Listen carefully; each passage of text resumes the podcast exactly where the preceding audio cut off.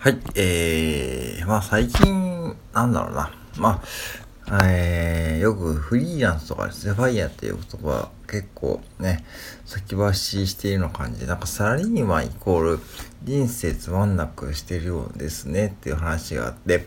あの、世の中の大半のサラリーマンの方々は、えー、人生つまんなく過ごしているようなこう印象は、植え付けられているようなこう印象がしてるんですね、僕はちょっとそれも違和感を感じてですね、あの、サラリーマンもいいところあるというか、今日はね、その、サラリーマンのメリットってやっぱり信用ですよね。うん。やっぱ会社に勤めて収入がやっぱし行ってやるから家を借りられたり、借金もできたり、ね、車のローンを組めたりしやすいというのもあるし、何よりこうやっぱし安定した収入があるんで、うん、まあとりあえず食いっぱくらいっていうのはね、やっぱ最大のこうメリットですよね。うん。で、会社の社会保険もあるし、厚生年金もあるし、ね、そういうのちゃんと社会福祉も、ね、手厚く受けられる制度も持っているんで、サラリーマンで人生がつまんないって言ってる方々は、多分仕事のやり方が僕はね、違うと思うんですよね。うん。これ何を言ってるかというと、僕の場合はですね、まあ、いわゆるこう、ゆる本業でやってる方です。うん。まあ、残業もないし、えー、通勤も車で5分ちょっとだし、うん。えー、コンビニでまかないは出るし、まあ、休憩もちゃんと取れるし、まあ、いわゆるこう、まあ、の、底辺職って言われてるけども、まあ、なんだろうな。まあ、夜勤は多いし、確かにそれもまあ、デメリットったらデメリットかもしれないけども、まあ、今すぐじゃあ、例えば、明日ご飯が食べられなくなるとかね、なんかこう、来月の収入、来月のこう、生活をどうしようっていうことを考えるとかね、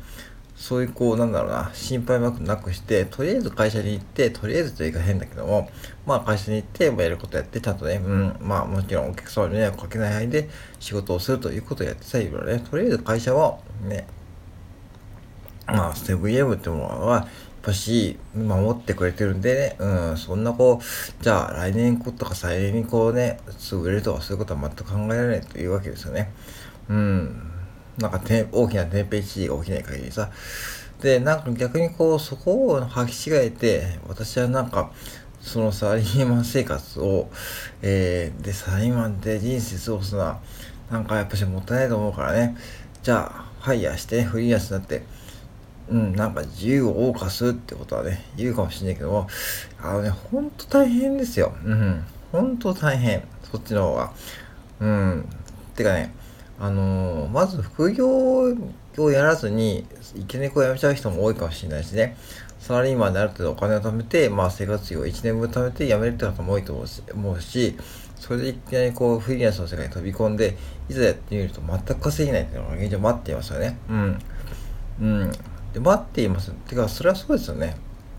だってサラリーマンとフリーランスとはまたこう仕事のスタイルが違うし、フリーランスのっていうのはもう自分でこう仕事を取っていて、自分のスキルを売るっていう仕事ですよね。ざっくり言うと。それができ、それが会社員だと、まあ会社っていうものがあるんで、まあ自分のスキルを売るっていう、まあ自分の時間を売る、自分の時間を売ることで、まあその会社から給料をもらうってことなんで、まあその、スキルを売ると時間を売るっていう、そういう、まあ真逆の発想なんで、そこをね、なんか勘違いして、なんかこう時間があるからね、自由な時に仕事ができて、自分が好きなように働けるっていうのはね、まあ結構ね、ほんとハードルが高いし、いざ、いざやってみるとね、ほんと大変だと思いますよ。うん。うん。で、じゃあ何をすればいいのかっていう話ですけども、まずはね、ゆる本業に就こうと、だと僕は思いますよ。ゆる本業っていうかね、その要は、まあ収入と、例えば転職を考える際に収入のアップを取るか、時間の節約を取るかって言ったらですね、まあ、これはその人のライフスタイルにもよると思うんだけども、うん、たまたま僕はその時間の余裕ができたというか、うん、まあ、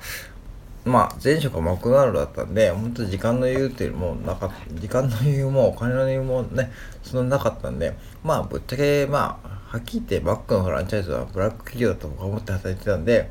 今となってはですね、まあ、コンビニは確かにそんなお給料高くないけども、まあ、時間の余裕はできましたよね、なんかね、いろんな意味で。うん、あと精神的な余裕？うん。やっぱしこう、マックドナルをやっていて思ったのはですね、やっぱしょっちゅうこう、店から電話かかってるし、休みの日もですね、まあ、クレームとかね、そういう風な対処方法で、ね、アルバイトマネージャーさんに店を任せてる時間も多かったんで、どうしても手に負えないクレームとか発生する時もあるんですね。そういう時にこうね、なんか店が電話かかってくると、まあそれで休みのテンションも下がって、そして最悪店に行かなきゃいけないというですね、事態も発生すると。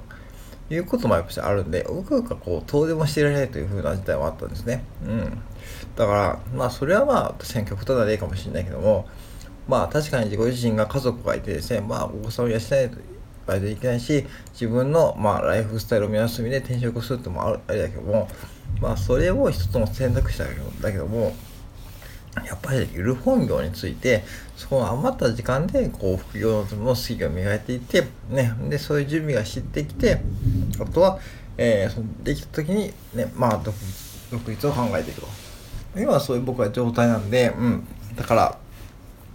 そういう時にちゃんとコミュニティに入って勉強するということが一番ね、僕は優先度が高いと思います。うん。だから変にこうサラリーマンを、が、例えばサラリーマンやってると人生つまんなくなるから、うん。なんか、明日からでもやめた方がいいよとか、そういう、そういう話よくたまにあるけども、飛び込んでフリーランスになるという話もあるけども、まあ、それが極論であってですね、なんかこう、隣の芝生は青く見えるんじゃないけども、本当にね、僕のコミュニティでもね、フリーランスの方がいっぱいいるけどね、本当に日々切磋琢磨されてますよね。うん。本当に。うん。で、じゃあフリーランスになったけども、会社員に戻ったかったでも、会社員に戻る方もいるし、そういうことを考えると、まあ、生き方は一つじゃないしですね、別にこうサラリーマンとフリーランスね、二つに分けて話も出ますけども、どっちがいいとか悪いとかいう話じゃなくて、その、考え方として、なんかこう、なんかこう、サラリーマンイコール、なんか、えー、悪とかね、サラリーマンイコール、ネガティブな発想を持ってる方も多いかもしれないけども、そこはもうだから多分ね、サラリーマンだけで生活してるからだけだと思思いますよ。なんか、うん。その、まずはそのサラリーマンをやりながら自分でこうなんかスキルを磨いていくとかね、その、うん、やっていくね、その、うん、それで先を見越して、なんかこう貯金をして、そして、その貯金をしておくことで、その将来に独立するときに使うとかですね、まあ貯金をして不動産投資をするとかですね、そういうことはできるんですよね、別にサラリーマンでもね。うん、サラリーマンの方がやりやすいですよね。うん。とかね、そういう子なんだろう、そういうお金の使い方をもっと見直して、時間の使い方を見直すとですね、多分そんなこう、サラリーマン悪くないっていうかね、サラリーマンイコール最強だと僕は思いますよ。うん。だから、うん、いきなりこう、なんか、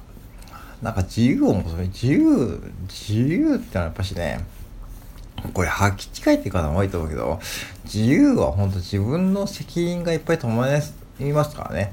自由イコール自分で何もし、何でもしなきゃいけないと。うん。会社がやってくれていた、こう、税金の申告とかですね、あの、扶養控除とかね、そういうね、えー、要は国の、国の制度に対することも全部自分でやらなきゃいけないんで、ね、そういう知識がないとまずですね、難しいと思うし、うん、なんかこう、